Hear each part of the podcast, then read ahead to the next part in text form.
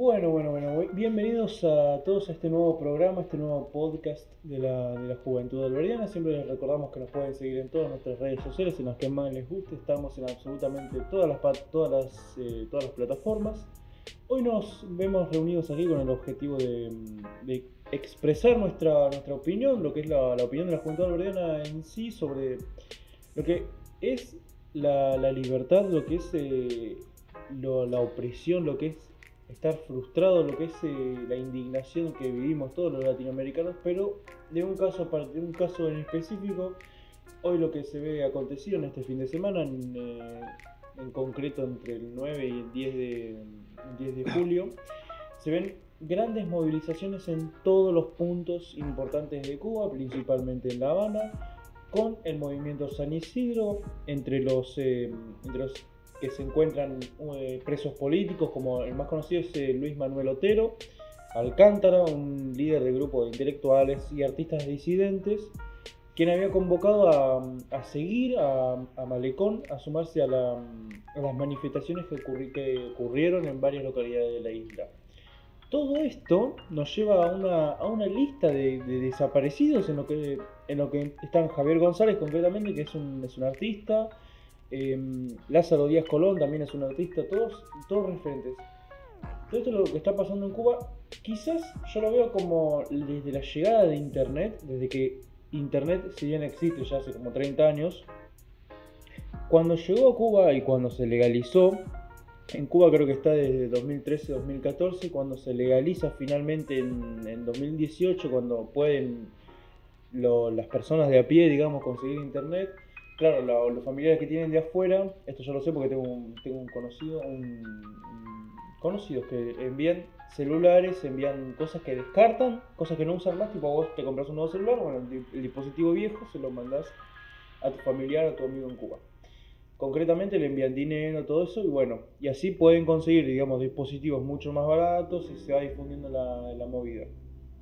El hashtag en Facebook y en Twitter SOS Cuba se hizo trending topic a nivel mundial gracias a este, a este movimiento San Isidro que es un grupo, digamos, a favor de la libertad de expresión en Cuba. Difundió desde, desde el lunes, desde el lunes pasado, una lista de decenas de personas detenidas y desaparecidas tras las multitudinarias manifestaciones pacíficas que fueron reprimidas por el régimen, de, por el régimen castrista justamente el domingo responsabilizan a Miguel Díaz Canel y a la policía política por la, por la represión desplazada hacia la sociedad civil cubana. Esto es el contexto de lo que está pasando eh, en Cuba. Te acusan de contrarrevolucionaria, te acusan de, de cualquier estupidez, porque, porque, en sí que te acusen de contrarrevolucionario, claro, porque Cuba lleva 70 años de revolución, 60, 50, 60 años de revolución, y a la vez te acusan de contrarrevolucionario porque te estás muriendo de hambre. Esto es lo que vamos a hablar en hoy en la Juventud Alberdiana. Quiero darle el paso a nuestros dos panelistas. ¿Cómo estás Alejandro? ¿Cómo, están, cómo estás Fran? Muy bien, muchísimas gracias. Buenas noches, días, tardes a todo el mundo. Y el tema de Cuba, la verdad, es una cosa bastante interesante si nos ponemos a analizar desde el punto de vista general. Cuba venía de tipo la creencia general de que tiene la mejor salud, de que la gente es feliz, ¿no? Viste, país caribeño, la gente no puede estar triste en absoluto, de que tiene un gobierno bueno, bastante cuestionable en general, pero bueno, nos lo venden así, ¿no? La mejor educación, etcétera, etcétera, etcétera. Entonces, lo que está pasando ahora mismo en Cuba es considerado un punto de quiebre, o sea, Literalmente la gota que colmó el vaso explotó la burbuja, así como decían que, así como dicen que el capitalismo y el liberalismo siempre se cae, el socialismo cae y no vuelve a nacer en los países en general. El capitalismo siempre resurge. ¿Cuál es el tema? Lo que está pasando en Cuba es la gente que básicamente está viviendo en este sistema amado por la mayoría de las personas y que está harta. Como dije anteriormente, es un punto de quiebre donde ya no hay chances de que los cubanos se detengan. Una vez que empezó esto, quedan dos caminos. O matan a todos, que es lo más triste que puede ocurrir, y Cuba se vuelve literalmente la Unión Soviética, pero a niveles catastróficos, o lo que todo el mundo quiere en realidad, que es el triunfo de estos contrarrevolucionarios, podría decirse, que están a favor de la libertad y lo que realmente están buscando es bienestar, poder vivir y no depender de comer pan con azúcar y aceite porque la cantidad de calorías que consumen al día no basta por el tema de distribuir la comida de forma equitativa y toda la mierda que el comunismo conlleva. ¿Cómo estás, Alejandro? ¿Qué te parece este tema de Cuba? Quiero saber tu opinión. Hola, ¿cómo estás? Mira, Franny lo describió perfecto. Yo lo voy a tratar de describir desde acá.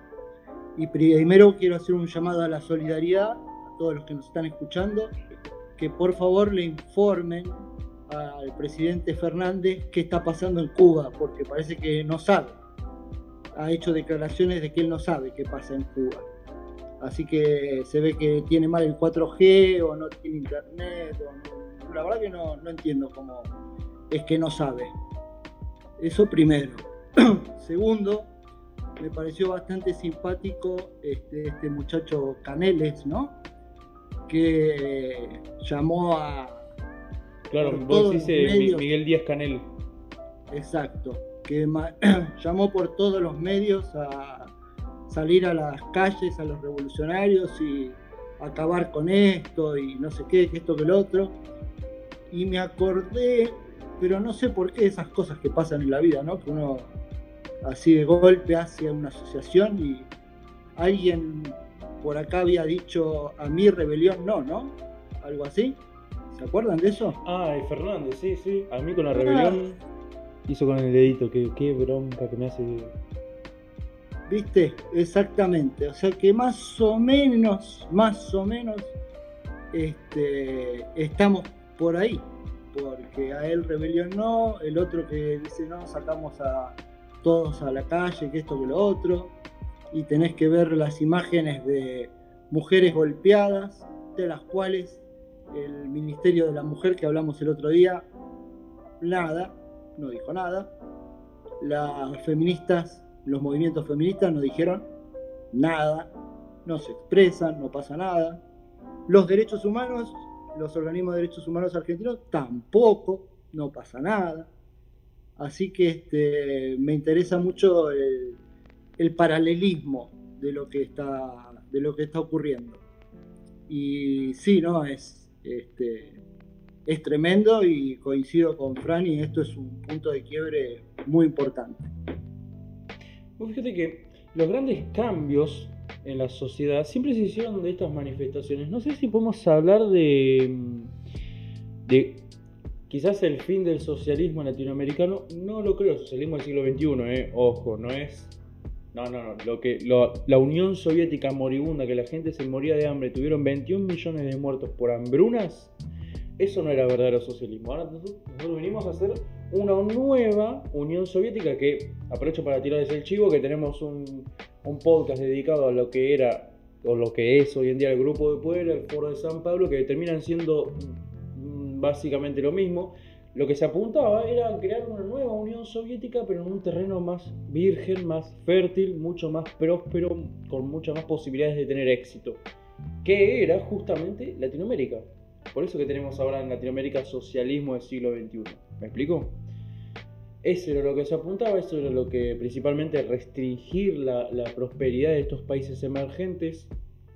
Porque si, si ustedes se fijan, Cuba en un momento en los años 40, en los años 50, fue una potencia respectivamente. Argentina también, Venezuela también, eh, Brasil seguro que también, Chile ahora, Chile ahora está, eh, viven, digo, viven bien la gente, digamos, objetivamente, porque vivir bien, vivir mal es, totalmente subjetivo, porque vos ves un venezolano que se viene a Argentina, un argentino que se va a Italia, un italiano que se va a Holanda, es totalmente subjetivo el bienestar. A lo que hoy es, esto es un cambio en la sociedad. Quizás no vemos, no vemos el final efectivo, pero sí vemos el principio del final. ¿Me explico? ¿Me explico lo que, a lo que voy? Se entiende perfectamente. Es el inicio del final de esta pesadilla que están viviendo los cubanos, básicamente. Los, los eh, fíjate que a pesar de todo esto, La otra vez estaba mirando a, a un youtuber, a un chabón colombiano, decía que a pesar de todo había policías que se daban la vuelta y se ponían del lado del pueblo. Vos fíjate que si la policía se le da vuelta, si el ejército se le da vuelta, se les acaba la mentira. Tarde o temprano van a caer, ¿me explico? Porque las órdenes vienen de arriba y si los de arriba no saben qué carajo hacer, porque si bien había manifestaciones en Cuba totalmente organizadas, porque las hay igual que acá, porque es una, una manifestación que son 10 locos rodeados de todos policías, nadie les hace nada, no es una manifestación, encima te, te cortan una cuadra que te afecta 30 cuadras a la redonda y es una avenida principal. A ver, es una manifestación organizada, después son, son 10 gatos locos con un cartel, ¿me explico? Vamos exigiendo por los derechos de la uña de gorda del perro. Dale. Em, estos verdaderos cambios son los que, son los que se consiguen libertad genuina. A ver, la orden, te pongo un ejemplo, la orden en la Unión, en, la, en lo que era la, Alemania Oriental la Alemania y la Alemania Occidental, lo que eran las dos Alemanias del muro de Berlín, cuando la gente eh, creo que era un 9 de septiembre, empezó a, del 89, empezó a, a, derribar, el, derribar el muro con masas, picos y picos, piedras, palos, con todo lo que tenían. La orden para los militares era matar, era tirar a matar. ¿Me entienden? Cuando se le da vuelta, quiero que hagamos foco en esa, perspectiva. Cuando se le da vuelta directamente el policía ¿A quién van a apuntar? ¿A quién van a mirar? ¿Me entienden? ¿Qué, ¿Cómo ves esta, esta óptica, Ale? Sí, no, te entiendo perfectamente. Acá las, las fuerzas policiales y militares tienen muchísimo que ver en cualquier tipo de revolución. Que las repriman o no las repriman. Se pongan del lado del pueblo o no se pongan al lado del pueblo. Este, es fundamental eso absolutamente, totalmente. Estoy totalmente de acuerdo con vos.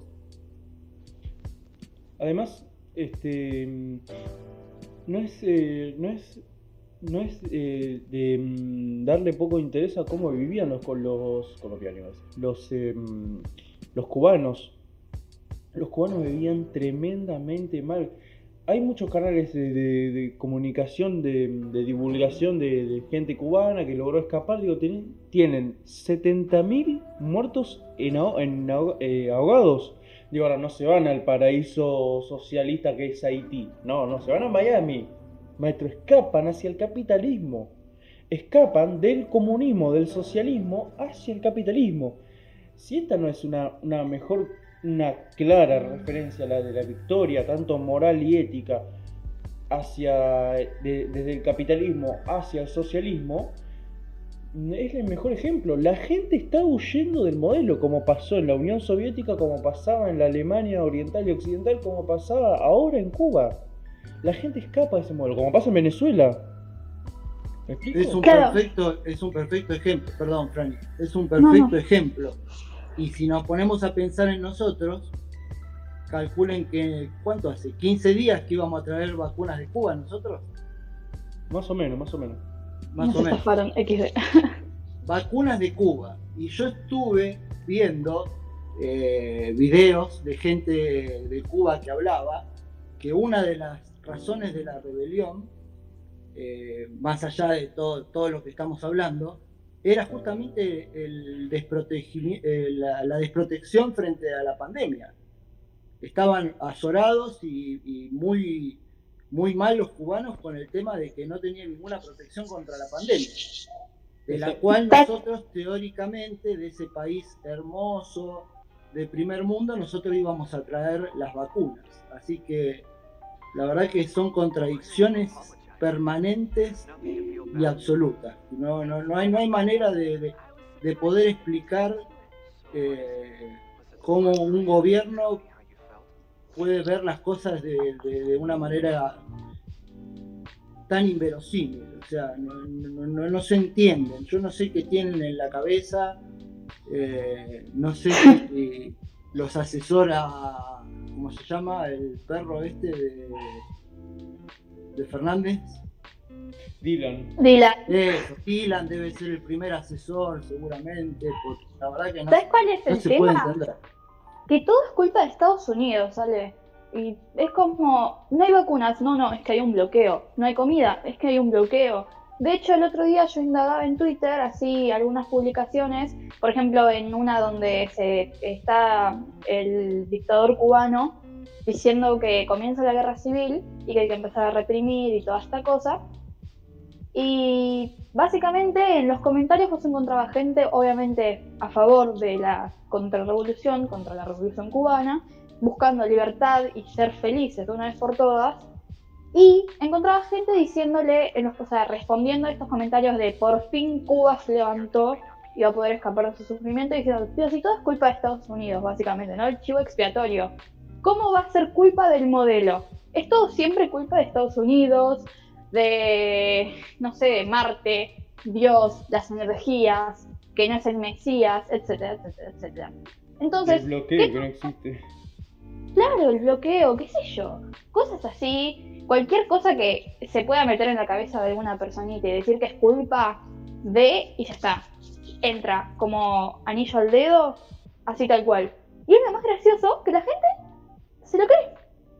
Y al final encontrás gente pelotuda como acá que dice que a los mismos cubanos, o por ejemplo venezolanos, que lo que pasa en su país no es real, que ellos viven bien y que él se escapó por caprichoso, porque de hecho es lo que yo escuché de un ex profesor mío diciendo que en Venezuela la democracia está fallada, pero que no entiende por qué los venezolanos vienen acá. Y maestro, es como cuando nosotros nos vamos a Italia, nos vamos a España o a cualquier país que esté medianamente mejor, incluso Uruguay, así, o sea, ni siquiera es escapar de Latinoamérica ya a este punto, es escapar de Argentina y es lo que están haciendo los cubanos están tratando de escapar o en este momento hacer lo que deberíamos hacer nosotros, salvar su país. Y con respecto al bloqueo, yo estuve investigando para este podcast, hay algo extraordinario.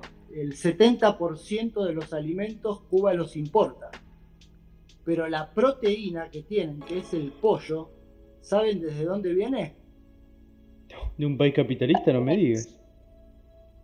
¿Saben o no? A ver. De Estados Unidos. Ese es el bloqueo.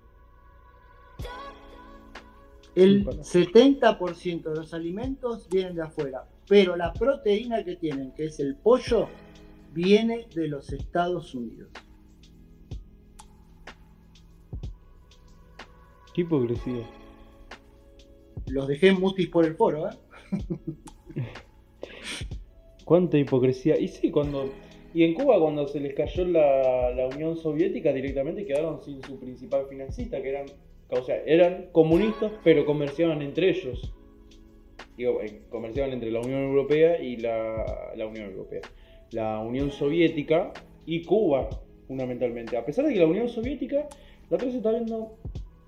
Estaba buscando información también para, para este podcast y me topé con un artículo de la Unión Soviética que tenía un mercado negro tan grande que el mismo mercado negro que transaba con estados africanos, con estados eh, de Europa del Este principalmente, que ahora son distintos países, les vendían armas al ejército. Al ejército de la Unión Soviética, el mercado negro les conseguía armas. Es increíble el poder que tiene la, digamos, el mercado en sí y la gente misma para, para la prosperidad, para salir adelante, porque directamente en Cuba está prohibida la función empresarial. La función empresarial es, es decir, bueno, yo veo un desajuste, una, una imposibilidad, un negocio, ahí está, le pongo un ejemplo más claro, un negocio en algún lado, digo, mira, acá, ponele 30 cuadras en la redonda, no hay nadie que enseñe zumba, o eh, samba.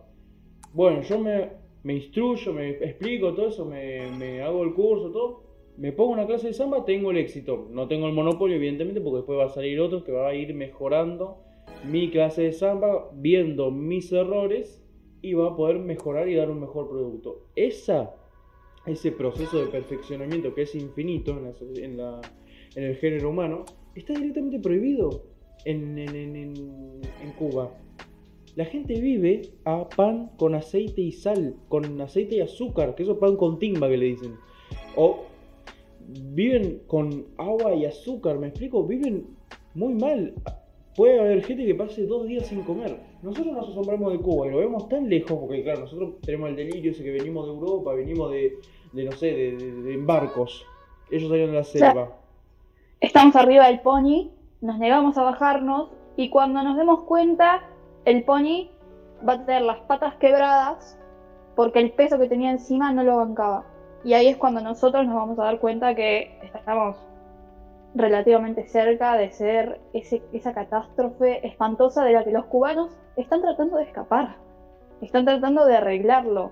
Y acá no tenemos los huevos de decirle, tipo, por estar festejando el partido de Argentina, que desde lo personal, yo voy a decir, no entiendo el sentimiento futbolero, así que si cualquiera se ofende o algo así, es por eso. Yo no entiendo el sentimiento futbolero, no me gusta el fútbol y no nunca comprendí realmente este fanatismo ridículo que lo relaciono con la política. Entonces, por culpa de este fanatismo, de que estar concentrado simplemente en la victoria, nos metieron otro dedo por el culo.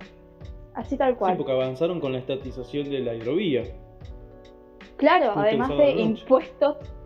Literalmente aprovecharon que el medio país, ni siquiera el medio país, el 99,9% del país, estaba, eh, ganamos, ganamos, uh, somos lo mejor, somos los más capos, etcétera, etcétera, etcétera. Y man- se levantan a la mano y dicen, che, ¿qué pasó, boludo? Mm, Me metieron tres dedos en el culo, ¿cuándo? Y mamita, estuviste ocupado. Y ahora viene la copa, em, la copa, ¿cuál copa viene ahora?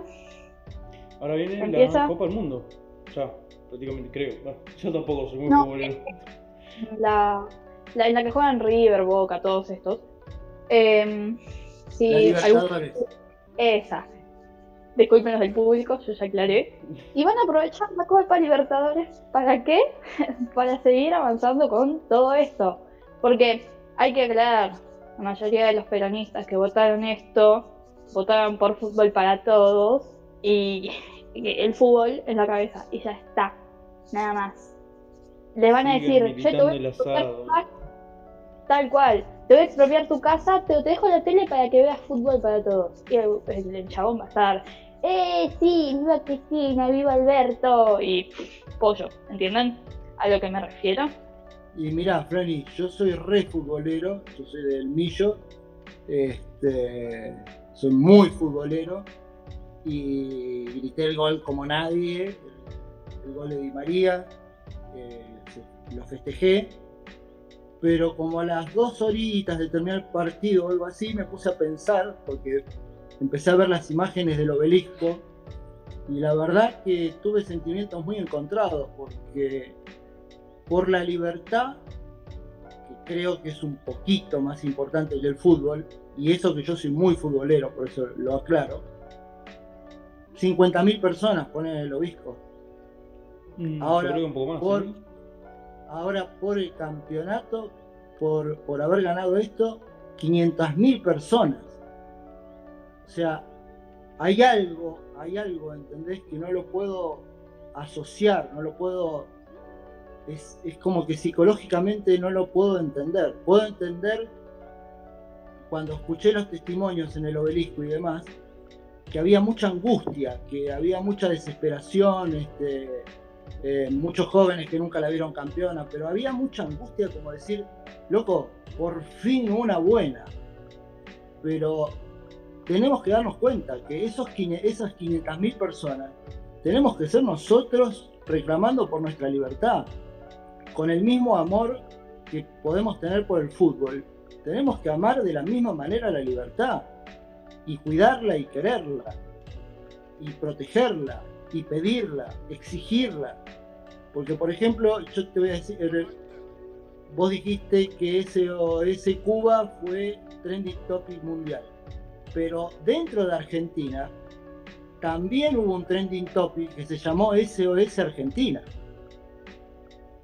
asociando con lo que está pasando en Cuba. Entonces, me parece muy interesante lo que dijo Franny, y sobre todo porque ella no es futbolera, yo soy futbolero, y sin embargo tengo ese mismo sentimiento encontrado.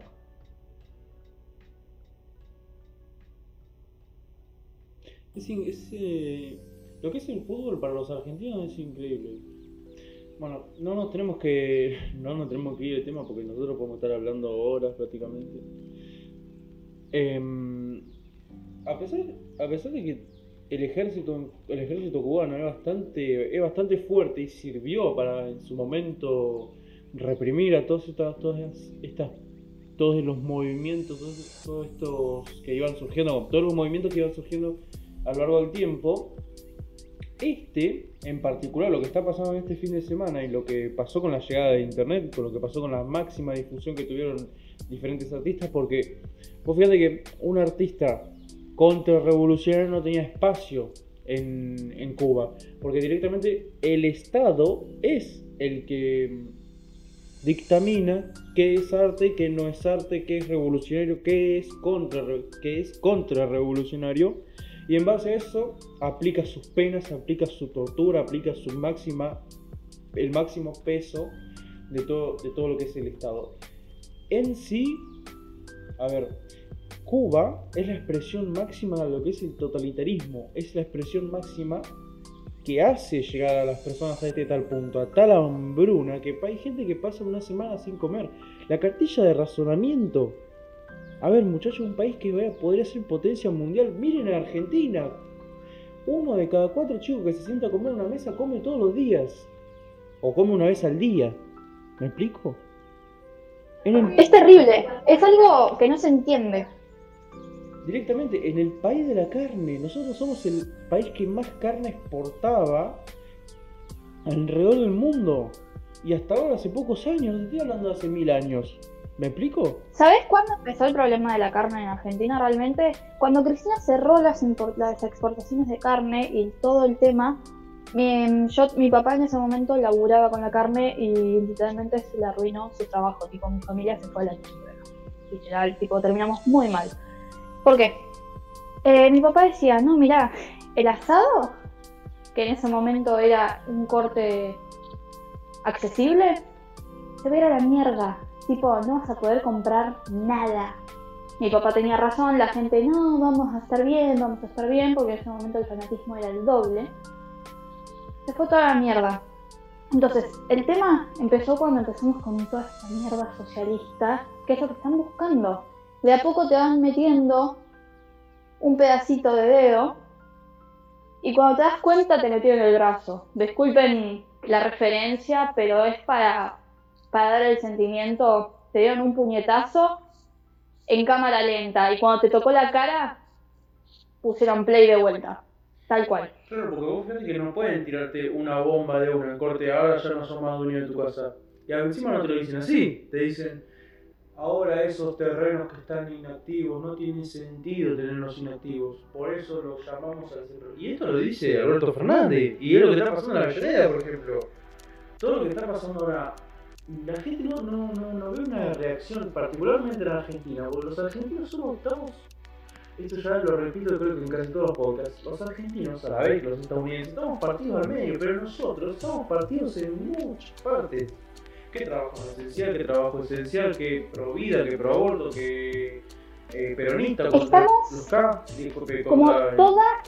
Estamos como en toda la historia de Argentina, divididos en dos partes, básicamente. En muchas partes, yo creo que en muchas partes. Que Federales, unitarios, peronistas, no peronistas, conservadores, progresistas, etcétera, etcétera, etcétera. Hoy lo nuestro es pro vida, pro aborto, el pro, el kirchnerismo, etcétera, etcétera. Entonces, esto que hacen de dividir, el mismo peronismo se divide, por ejemplo, se dan cuenta antes de las elecciones se pelean todos y se arman dos frentes. ¿Por qué?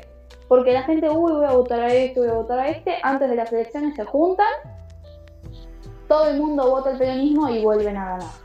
Entonces, lo que hay que hacer en Argentina para no terminar como Cuba, dentro de 50 años tener que estar literalmente muriéndonos abajo de las manos repre- opresivas del Estado, es llegar a una conclusión de decir, loco, basta, por el amor de Dios, basta. La otra vez estaba viendo una, una, una, ¿cómo es?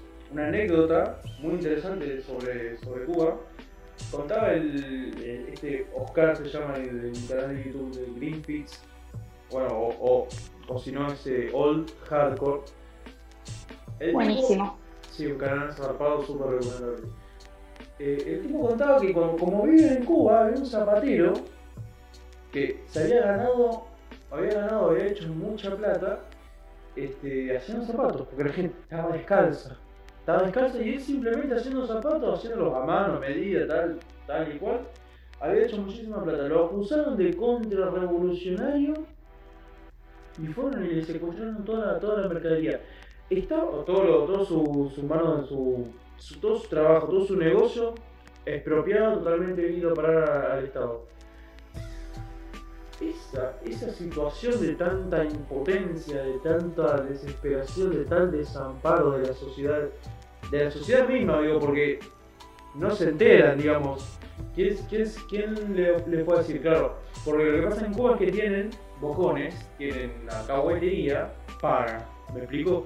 Que Claro, lo que acá eran los gusanos de manzana en la época del peronismo, básicamente. Exactamente. La Cámpora actualmente. Claro, siempre necesitan a la cahuetería porque la gente se va, a la larga se va a rebelar y la fuerza del capitalismo y del mercado y del mercado negro, que es el verdadero libre mercado, terminan haciendo efectiva la rebelión, efectiva la revolución, digamos, una, un progreso en el estándar de vida de las personas. Lo único que hace el estatismo o el totalitarismo es retener esa capacidad para progresar de las personas. ¿Me explico? ¿Por qué ahora no, se genera trabajo en Argentina? Porque tenés un Estado que está presionando, presionando y dándole más, más fuego a la olla con impuestos y con, con regulaciones, con más gasto fiscal, con más eh, deuda, con más eh, presión tributaria, con más presión fiscal, con más deuda, con todo, con todo eso que conlleva el Estado, cada vez es tan grande que en algún momento se les va a terminar, en algún momento esto va a volar por los aires. Ahora hubiera explotado hace mucho tiempo. Insisto con esto de que los argentinos seguimos divididos en muchas facetas. No solamente en tres o cuatro. Yo creo que son muchas más. Ahora tenés progres contra fachos, por ejemplo, una que me ocurrió. Los runners contra los ciclistas, digo. Este, y es así, digo. Siempre va a haber gente que va a caer. A ver, hay 64 personas de- que están detenidas o desaparecidas en Cuba. ¿Me explico? Vos imagínate que te acusan de contrarrevolucionario, nosotros tres que estamos haciendo este podcast, nos acusan de contrarrevolucionarios y nos llevan presos y no, sabe- no sabemos qué va a pasar con nosotros. ¿Me explico? Imagínate si nosotros estuviéramos, ahora porque estamos en Buenos Aires, pero imagínate si estamos en el feudo que es Formosa. Nosotros somos pollo. Lo más gracioso es que son los peronistas los que dicen esto, basura, vos sos la dictadura o lo que sea, cuando son ellos literalmente los más dictatoriales que hay. Literalmente todos los peronistas van a estar diciendo, no, los cubanos están controlados por Estados Unidos, alguna boludez tipo de ese estilo, quieran. Y deben estar a favor de que los desaparezcan a todos, porque viste que las dictaduras de izquierda son buenas y las dictaduras de derecha son malas. No, no es que la dictadura es mala, depende qué tipo de dictadura es. Directamente, directamente. Nosotros nos vemos muy alejados de eso, pero, a ver, estamos bastante cerca. No tan alejado, no tan alejado. Franny dio un ejemplo espectacular recién, que es el tema de la carne. Eh, Argentina pasó de ser un, el primer país exportador. Hoy nos gana, a ver, para darnos una idea, ¿eh? hoy exporta más Uruguay que nosotros. Uruguay exporta, nos ganó los mercados de carne a nosotros. Miren de lo que estamos, miren de lo que estamos hablando. y es del tamaño de Buenos Aires o de Córdoba. Exacto. Y para ir, para ir cerrando el, el- el concepto que quería decir sobre lo de Frank, esto empezó hace bastante, que empezó con la soja. Como la soja era gran negocio, ¿sí? Y ahí tenés el Estado presente, ¿no? No está presente. Porque no reguló. O reguló o le convenía el suyito. Bueno, no sé. Ya la verdad que me mezclo, pero ¿quién dijo, bueno, flaco, paremos un poco con la soja, démosle bola a la carne también, incentivemos el tema cárnico, lo que sea, como lo tuvimos siempre. No, ¿qué traía dólares? ¿Las hojas? Dale con las hojas nomás. Y cambió la demografía argentina absolutamente eh, en lo agropecuario. Absolutamente. Así que por eso me parece el ejemplo de Franny genial. Para ir cerrando yo, eh, lo que quiero decir es que lamentablemente este tema que estamos tocando de Cuba, no solo lo estamos tocando porque es un país que pertenece, digamos, a, nosotros, a, o sea, pensamos, hermanos, pensamos en los hermanos cubanos, sino porque eh, estamos yendo. Lamentablemente, chicos, eh, váyanlo viendo porque estamos yendo. Estamos yendo. Somos el único país que niega todas las dictaduras. Diplomáticamente somos el único. O si no, no sabemos directamente. Y por el otro lado, somos el país que se está haciendo mil pedazos. Estoy totalmente de acuerdo con Germán. Las divisiones se están haciendo cada vez más grandes y ya no son dos, precisamente porque les es funcional. Así que bueno, esas son mis últimas palabras. fíjate que ya vamos a ir terminando eh, el podcast. Yo la verdad siento pena por esa gente, pero a la vez digo tanta, tanta impotencia como me gustaría realmente ayudarlo, pero la mejor manera de de ayudar a esta gente, la verdad no sé cuál es. Porque alcanza con la difusión de este podcast, con la difusión de nuestras ideas. A la larga sí, pero van a quedar mucha gente en el camino, ¿me explico? Ahora hay 64 detenidos, no se puede hacer nada. ¿Me explico? Porque es una dictadura. Te agarran y te desaparecen. ¿Me explico? No hay más rastro de, de ellos. Tal cual. Es lo que pasó acá. De repente apareció un cuerpo flotando en el río y el tipo que desapareció hace un mes. Tipo, el problema de Argentina es que no nos ponemos nunca en los zapatos del otro. ¿Qué es lo que pasó en Venezuela? Nunca vamos a ser Cuba. Miradlos ahora, básicamente. Y quedan, además que quedan atrapados en esta retórica estúpida de socialismo o capitalismo. A ver, es una discusión de idiotas de hace 200 años. Me explico, a ver. El manifiesto comunista fue escrito en 1848, sí, no, nunca planteó un modelo económico, tan solo una cosmovisión, una filosofía de vida que ni siquiera fue bien eh, comprendida o bien entendida porque Marx entendía mal, escribía para el orto, Engels, de traducir las cosas encima del alemán al español, nadie terminó entendiendo nada, porque como es filosofía, todo termina siendo en el contexto en el que se escribe, lo que opinaban varios autores, las discusiones de la época. Me explico, no es solamente el manifiesto comunista, no es solamente los 10 puntos, los 20 puntos que tenía eh, de la transición del socialismo al comunismo. ¿Me explico? No es solamente eso. Estamos en esta discusión idiota, realmente está resolvida, está resuelta ya.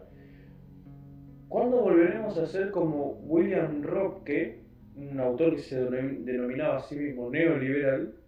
¿Cuándo volveremos a ser otra, de nuevo, la gran Argentina? Porque él en un artículo muy interesante sobre política económica comparaba y a, Latinoamérica con Estados Unidos y decía no vamos a tener una nueva Mississippi, por, por referirse al valle de Mississippi, no vamos a tener otra Argentina. ¿Me, explico? Nosotros éramos potencia en algún momento, nosotros fuimos grandes, de un país como la gente, quiero decir, caramba. Fuimos muy, fuimos muy grandes. Y la respuesta a lo que vos preguntás es el día que dejemos de hablar de ideología y, hablemos de ideas. Exactamente, dejemos de seguir personas. Fran, ¿querés decir unas palabras para, para cerrar este podcast? Por supuesto. Que Gente, no se crean lo que leen en internet.